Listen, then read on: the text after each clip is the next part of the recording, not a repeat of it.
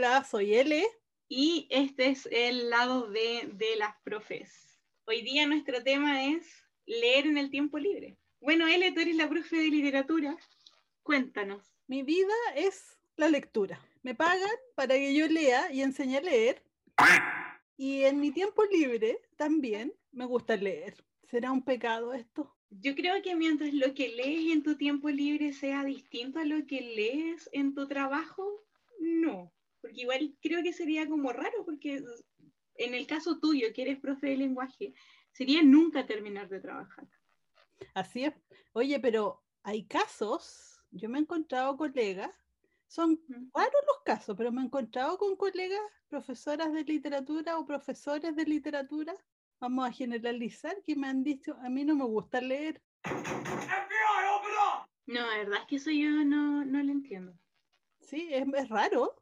O quizás es una cosa de que ustedes pasan tanto tiempo leyendo para ver eh, cuáles son los libros que van a poner para el año, leyendo los ensayos que hacen los chicos y todo lo demás, que llega un momento en que ya no quieres seguir leyendo. Sí, puede ser eso, una saturación con respecto a la lectura, porque por lo menos a mí me pasa que un tiempo ya casi no leo literatura, leo básicamente ensayos, como te comenté la otra vez. Eh, la, la, literatura, la narrativa, la poesía se ha alejado un tanto de mi vida precisamente por los textos obligatorios, por los fragmentos y todas las cosas que uno tiene que analizar. Y me ha aproximado mucho más a la literatura de tipo ensayística, más bien, sociología, bien variopinto. Bueno, lo vamos a comentar en el capítulo. Sí, yo creo que está esta idea de leer en el tiempo libre, eh, como esta idea de vamos a leer narrativa y muchas veces también es de repente leer noticias o leer quizás algún comentario, una reseña. Hay, hay distintos tipos de, de lecturas eh, en el caso mío, que yo soy de ciencias, también están los artículos científicos, que eh, yo pasé mucho tiempo estando eh, como suscriptora asidua también de, de, revistas de, de, ciencias, entonces también uno se encuentra con esas cosas. Pero creo que al final... La lectura profesional. Claro. Entonces yo creo que al final esto de leer o no leer en el tiempo libre para uno como profe va más como con su ritmo lector.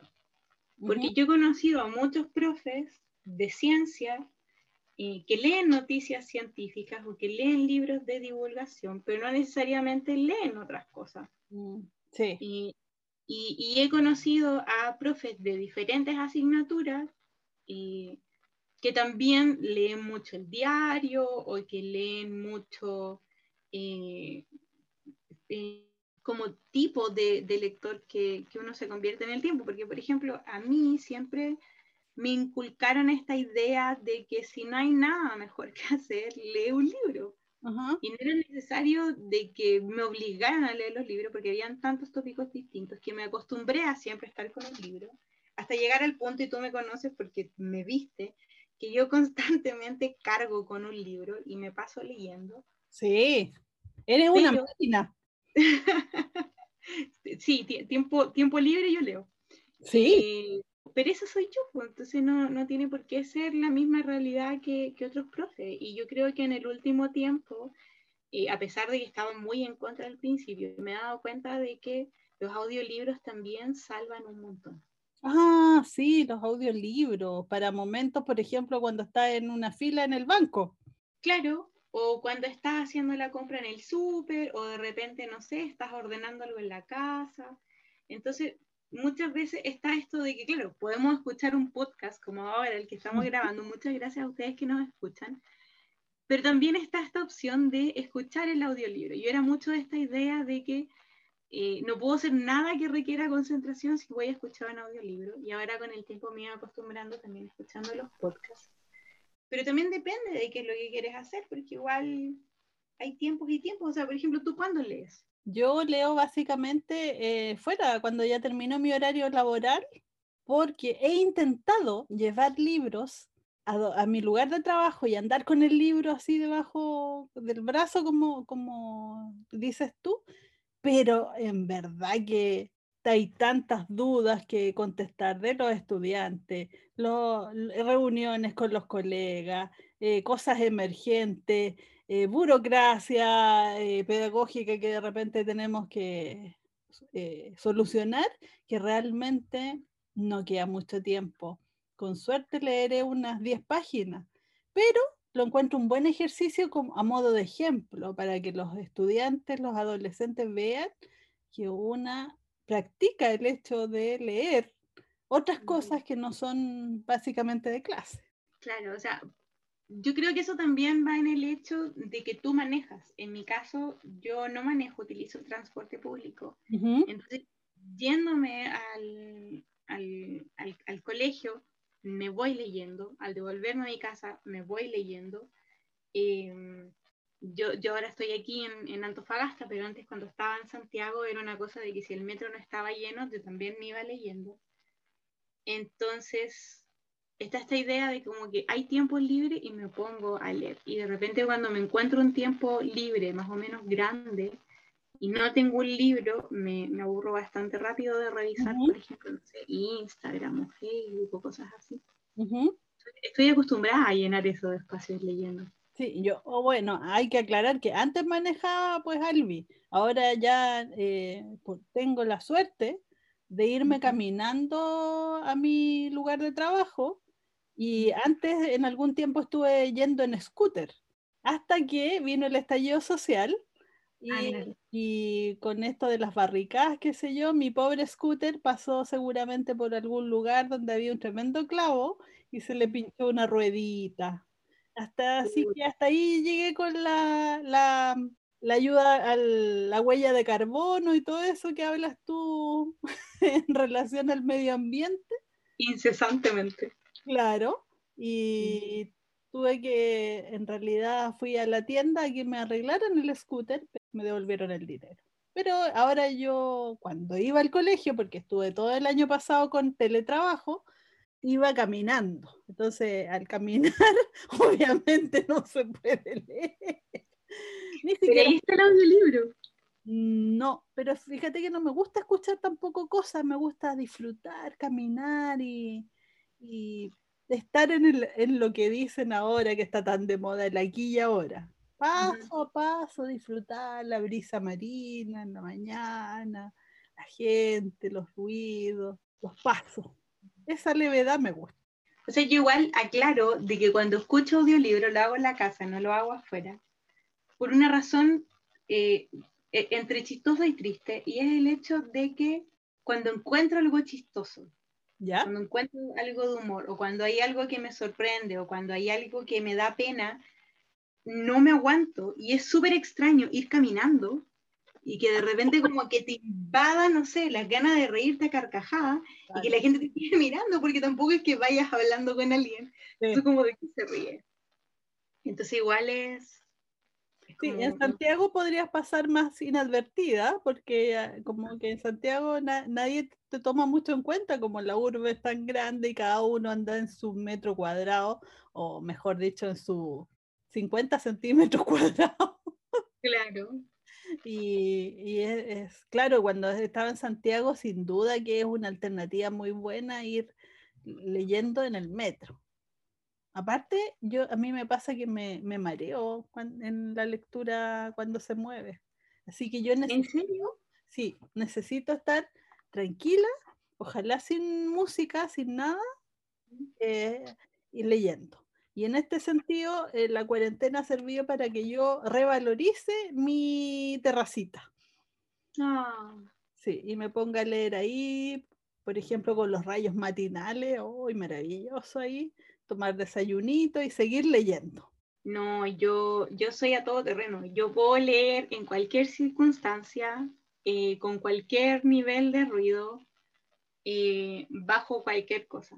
Si el libro me llama, yo incluso soy capaz de no darme cuenta de que se me pasó mi parada. Oh, eso yo tengo un libro, sí, yo tengo un libro que me lo leo cada cierto tiempo y me he dado cuenta que cada vez que leo ese libro tengo este momento en donde me salto la parada. Y es medio tragicómico porque la primera vez que me pasó, me pasó mientras estaba viviendo en Santiago, me pasó en el metro.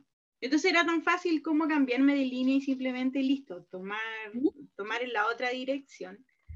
Pero estando aquí en Antofagasta es fome porque si te tienes que cambiar de, de locomoción, que era algo que a mí me, me pasó en, en, ese momento cuando estaba trabajando en un lugar, tenía que cambiarme de, de micro.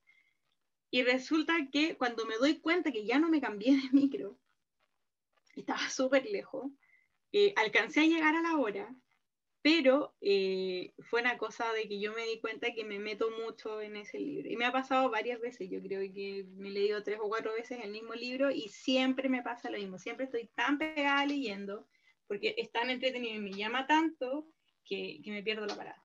Bueno, pero aparte de pasar una, una parada, no es algo tan grave, ¿eh? un poco una anécdota.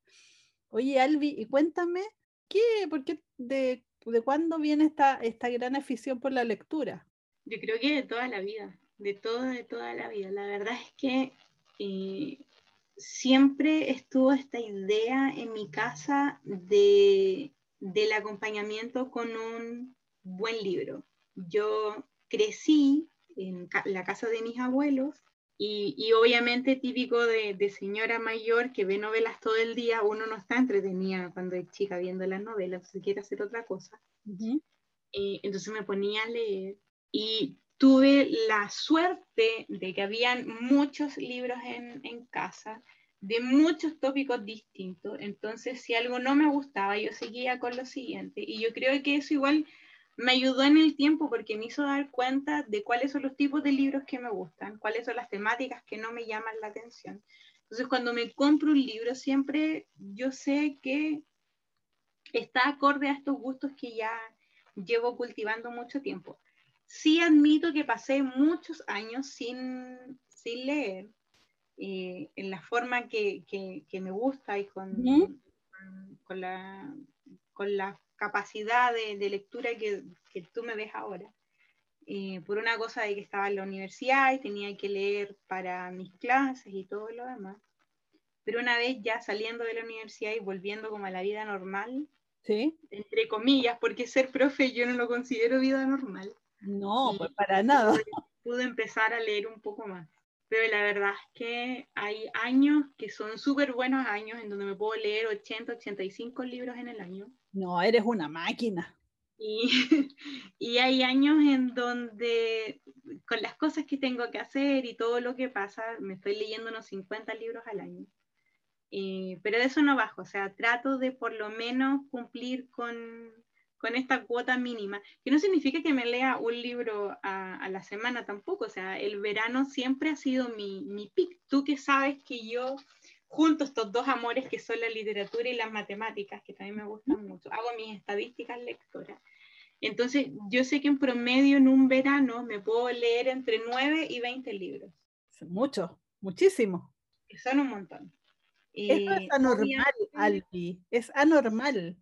Para mí es súper normal. Ahora, eso no significa que me estoy leyendo libros que son de 400, 500 páginas. O sea, estamos hablando de libros que son entre 250 y 350 y que obviamente tampoco son libros densos. No, no hago lo que tú haces para nada de, de leer eh, ensayos o leer tratados, de leer poesía. o sea, lo mío es la ciencia ficción, la fantasía.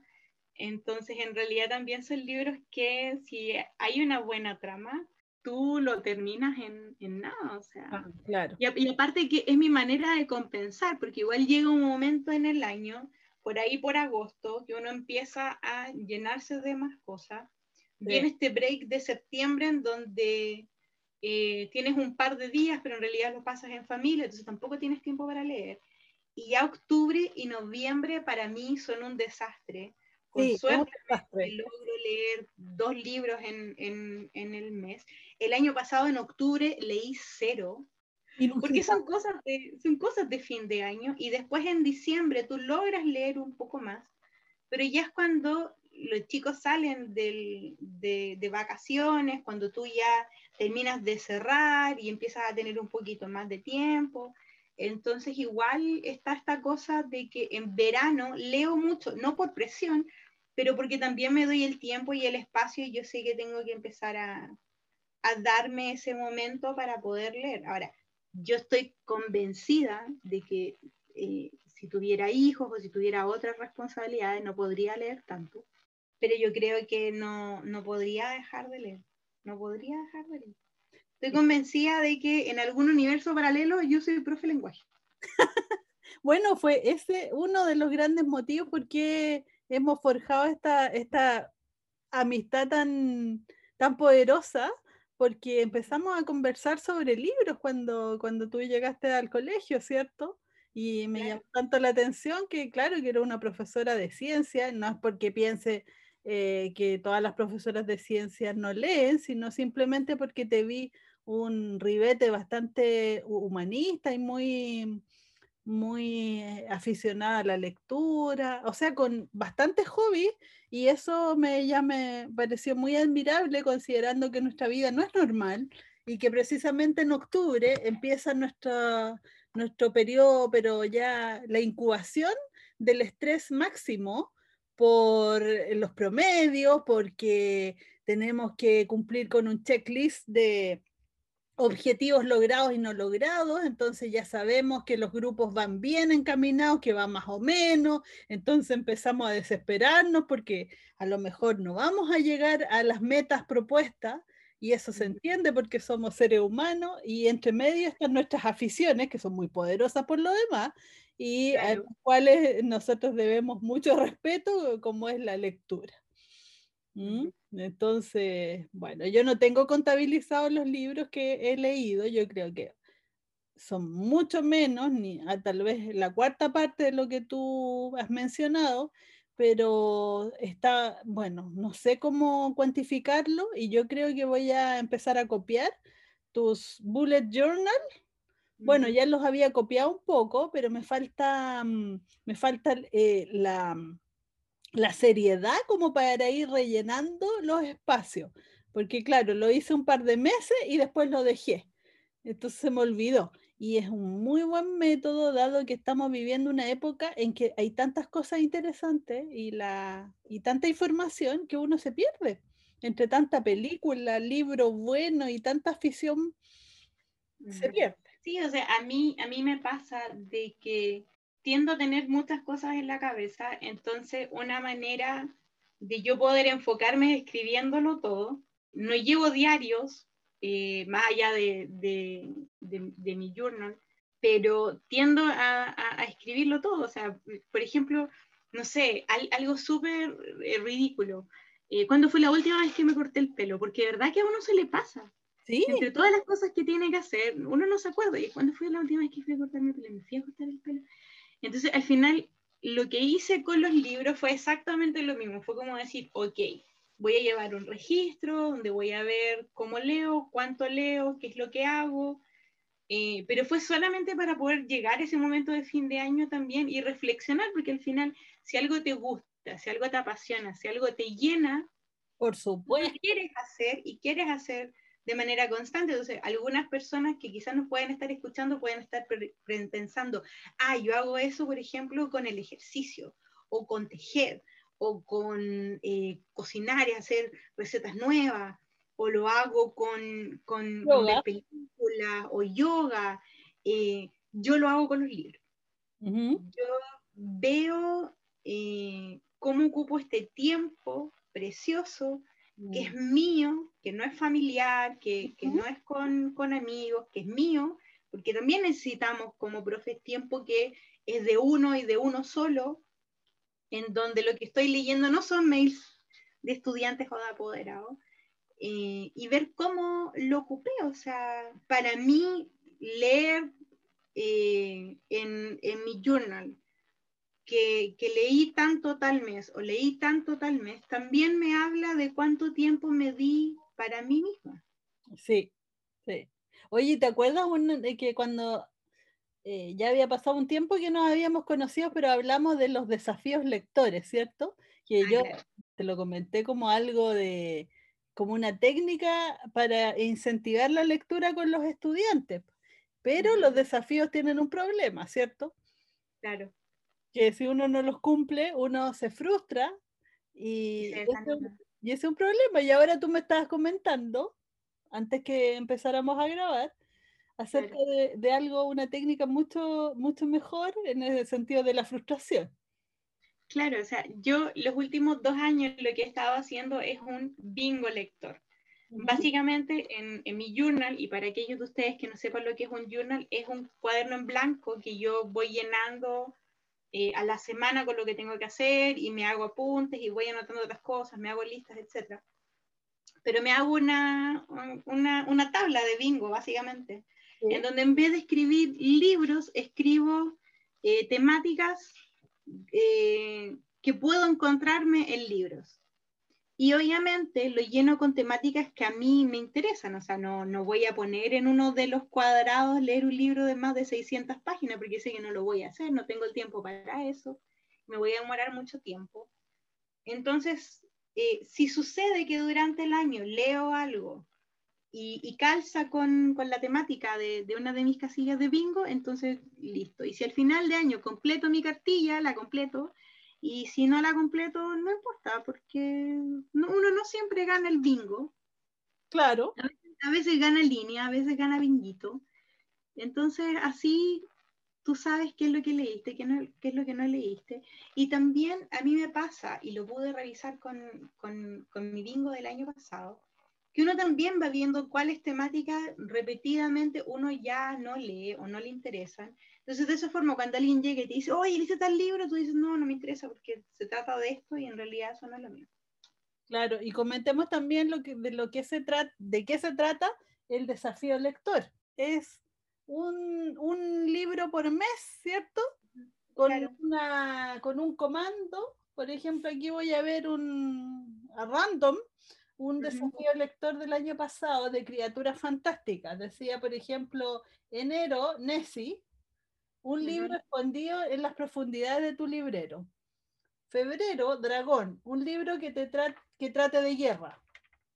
Marzo, Leprechaun, un libro con portada de color verde. Y así y así cada mes tiene un, un comando que tú tienes que cumplir y ahí ya cumples con tu eh, desafío lector del año. Pero como ya has comentado, a veces los desafíos no se pueden cumplir y uno se frustra, por lo tanto es mucho mejor un bingo creado al estilo propio y ahí por lo menos tienes la opción de completar líneas, ¿cierto?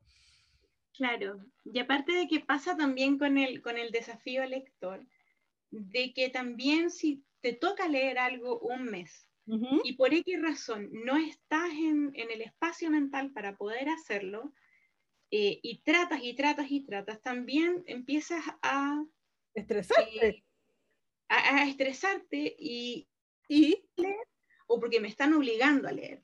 Entonces igual yo considero que como profe pasamos tanto tiempo leyendo cosas, ujú, leemos informes, leemos pruebas, leemos guías, que al final cuando leemos cosas por gusto, tiene que ser algo que, que nos llame y, y que, no, que no suene como que nos estamos obligando a leer, ah, en el caso de que nos guste, porque igual algunos de ustedes nos puede estar escuchando y diciendo, no, a mí me carga leer, nunca, nunca aprendí a, a tener ese gusto por la lectura, entonces me da lo mismo. Pero para uno que sí le gusta, eh, obligarse a leer algo porque te toca por el desafío, igual ya no va mucho.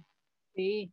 En mi caso, por ejemplo, la afición a la lectura parte porque yo soy hija única. Entonces, eh, como no tenía hermanos, ni primos, ni nada, y mi, y mi infancia en realidad que fue bastante solitaria, y, y mis padres, especialmente mi padre, empezó a traerme cuentos.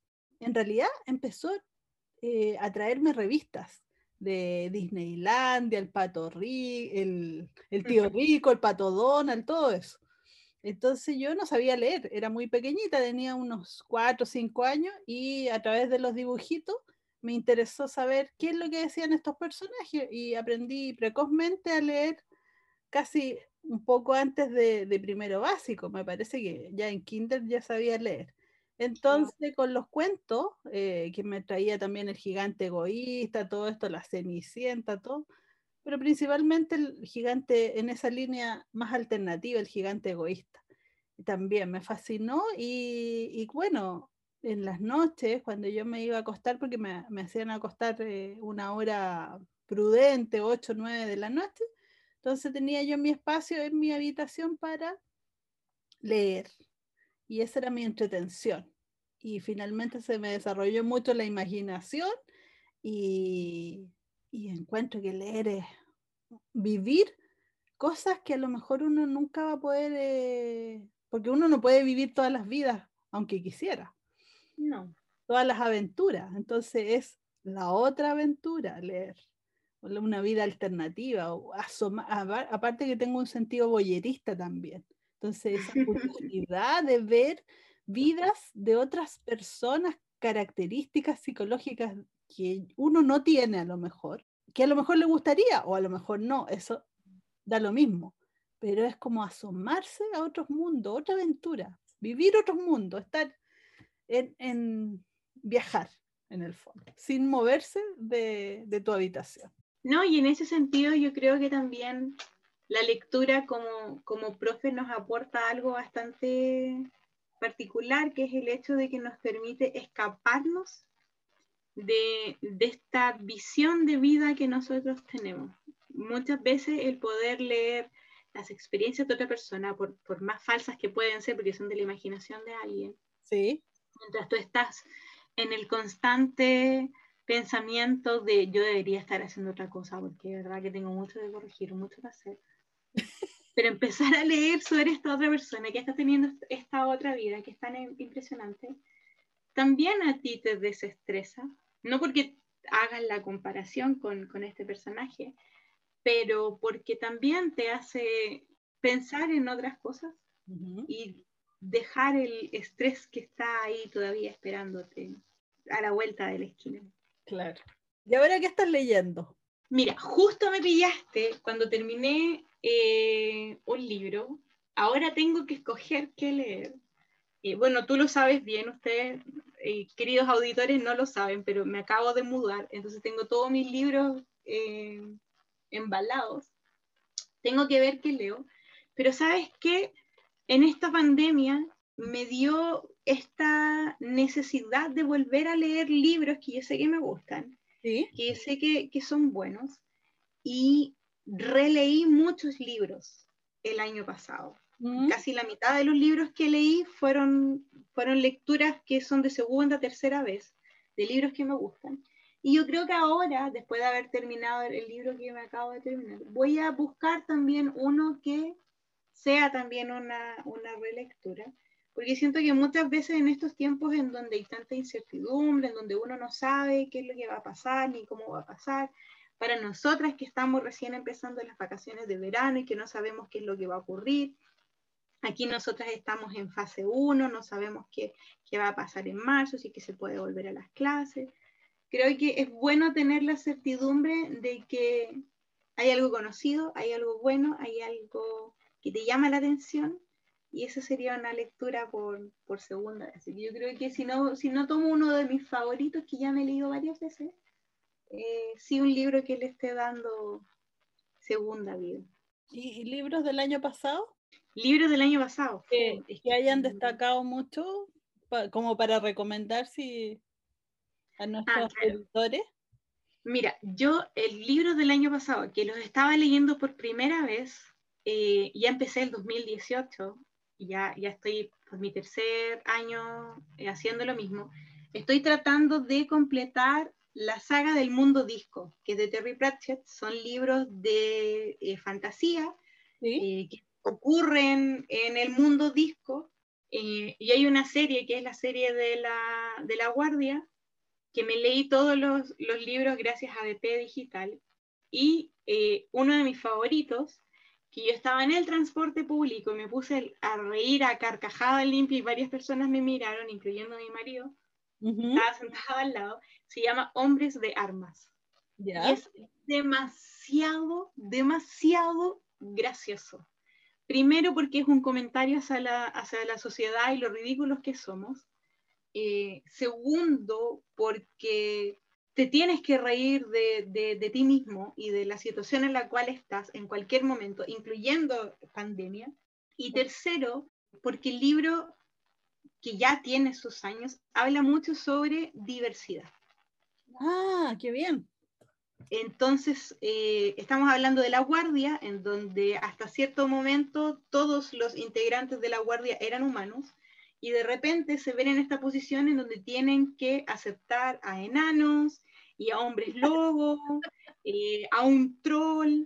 Entonces vienen todas estas conversaciones sobre eh, cómo formamos un equipo, cómo un troll y un enano que son enemigos por la vida tienen que unirse y hacer eh, el, turno juntos. Y es chistoso porque uno se va dando cuenta de que todos somos humanos, de que todos tenemos este lado que, que, compartimos, pero, pero lo hace no de una manera crítica que te hace sentir mal, pero lo hace de una, lo hace de una manera en donde tú te dices, pucha, que soy tonto. Muy a los tiempos en todo caso. Sí, no, y son, son, libros que tienen muchos años y que todavía tienen un mensaje que, que, te dice, mira, ya, ya llevan tantos años diciéndote lo mismo, hace caso por una vez. Así que muy, muy, muy recomendable. Es el segundo libro en la serie. Eh, esta serie en particular tiene seis o siete libros. Eh, en total el mundo disco son 40. Me faltan dos series por leer y me termino todo pero no, buenísimo. Estuve leyendo, pero si no era lectura por segunda, tercera, cuarta vez, era el mundo disco y me lo pasé muy bien.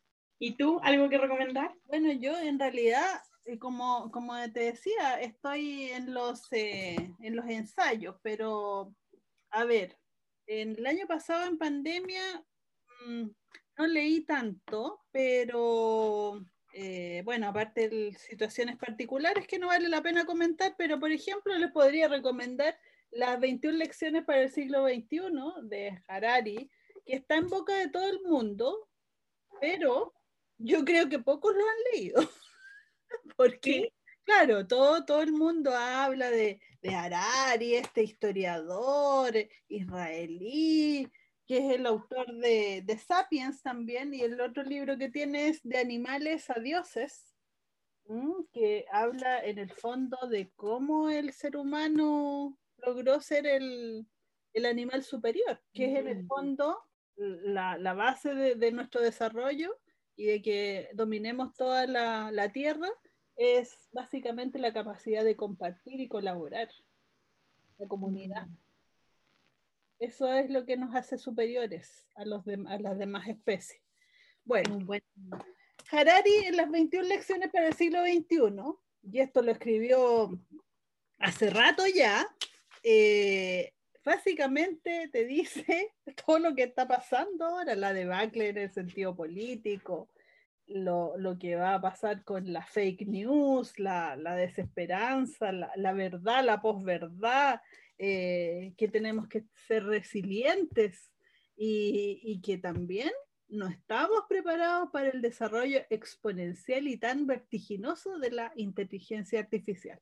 No quiero hacer spoiler, por eso no, no vamos a profundizar en esto, pero yo les recomendaría eh, ese, ese tipo de lectura. Hay un libro que me regalaron hace tiempo que es Historia Secreta Mapuche, en realidad que lo empecé a leer y, no, me, no, me, causó mayor mucha atención, así que lo dejé, pero yo creo que este, este, verano lo voy a lo voy a definitivamente abordar para comentar. Eh, relectura de Apocalípticos e Integrados de Humberto Eco, que me encanta. Este libro lo leí cuando estudié en la universidad, obviamente, y me encanta esa visión dual binaria de, de, la sociedad humana. Humberto Eco es siempre esto, tan enriquecedor releerlo, a, propósito de las relecturas. Eh, leí también El Padrino de Mario Puzo para um, ver este tema de la comparación con las películas, pues, que siempre es algo tan interesante interesante, pues, y sobre todo que se iba a estrenar la, de nuevo la, la parte 3 con la muerte de, de patriarcal eh, que quedó ahí con la familia, por eso, básicamente. Y lo que quiero leer del amigo Oscar Contardo, raro, una historia gay de Chile, Eso también quiero leer en el, en el verano. ¿Tú lees varios libros eh, al mismo tiempo o lees uno solo? Mira, la verdad es que eh, depende y, y depende de algo súper particular. Si es que estoy leyendo un libro en inglés y uno en español, sí los leo a la vez. Porque me pasa de que de repente avanzo, obviamente avanzo mucho más lento con el libro que está en inglés. Entonces me aburro de avanzar tan lento y me paso al que está en, en castellano. Pero, o si no, no. Hubo un tiempo en que sí lo intenté y habían, hubo una vez, me acuerdo, que fue caótico, que estaba leyendo tres libros a la vez. ¿Sí? Y ahora si tú me preguntas por esos libros, no sé ni cómo se llamaban. Y desde ese momento dije que no era una buena decisión. Ya. Así que ahora leo de a uno. Si tengo un audiolibro, de repente mezclo un audiolibro con un libro en físico. Pero la verdad es que no lo he hecho en los últimos meses. Porque si no lo he tenido en, en- físico, lo, lo tengo de la biblioteca pública digital. Que a propósito, si ustedes no tienen una cuenta, hágansela. Tienen un montón de, de libros. Algunos son audiolibros, algunos son cómics. Tienen sobre un montón de temas distintos. Y los chicos tienen un Twitter en donde si tú les dices qué libro quieres, ellos son son su- son súper amables y te los consiguen. De hecho, yo estuve como dos años ahí todos los meses.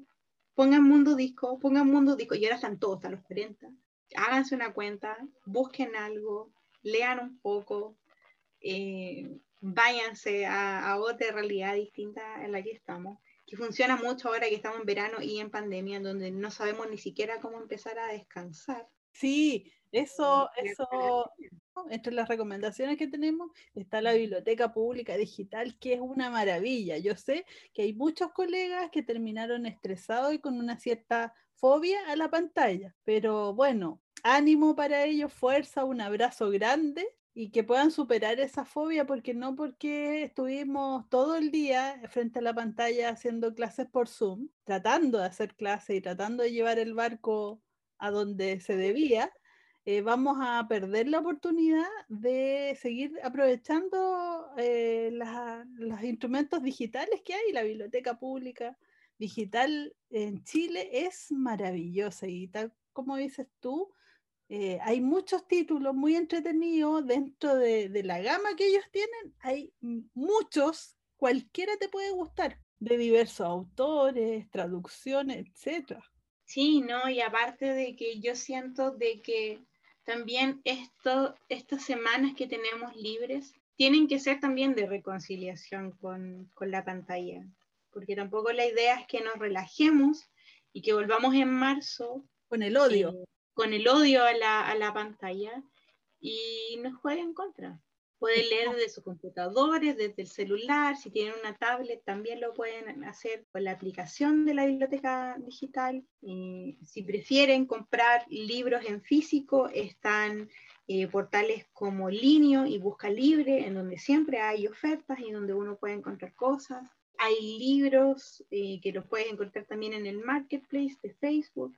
Entonces no se desanimen, busquen algo, encuentren algo que, que les llame la atención, que haga que, que cambien el chip un poco, que si no quieren pantallas está el libro físico que también les puede ayudar. Y si ustedes son de esos que dicen, no, si a mí nunca me va a gustar un libro, que yo no tengo el hábito y porque no es lo mío, que le pasa mucho porcentaje de la población, no importa, los audiolibros están ahí para ustedes, que, les cuente una historia nueva. O devuélvanse a nuestro episodio anterior y vean. Claro, pero eh, yo, tal como dices tú, no se desanimen porque siempre hay un libro para ti, pero te está Mm. esperando ahí en algún lugar del mundo, esperando encantarte y entrarte en este mundo maravilloso de las otras aventuras que podemos vivir sin movernos de nuestro sitio. Mm, Es maravilloso. Bien, eh, auditores queridos, dejamos hasta, hasta aquí este episodio de cómo hacemos las profesoras para leer en nuestro tiempo, poco tiempo que tenemos. Pero tenemos algo. Yo insisto, yo leo mucho en, en la micro y me cunde bastante. Ahora, si un libro es muy bueno, yo me amanezco, no puedo parar. Me A mí me ha pasado que yo lo, lo dejo porque me tengo que dormir y sueño con el libro. Ah, buen punto también. Otro nivel. Otro nivel, ya, máquina durmiendo. Bueno, les animamos entonces a que se reconcilien con las pantallas, que busquen ahí su libro perdido, su libro favorito y que, bueno, nos comentan a través de las redes sociales de sus libros favoritos y su experiencia con la lectura, este hobby tan enriquecedor. Y vamos a estar compartiéndoles en, en Instagram qué estamos leyendo y, y, cómo va la lectura. Un abrazo, cuídense, a usar mascarilla, a ser prudentes y hasta otro episodio de, la, de, de las profesoras. O nos escuchamos, mejor dicho.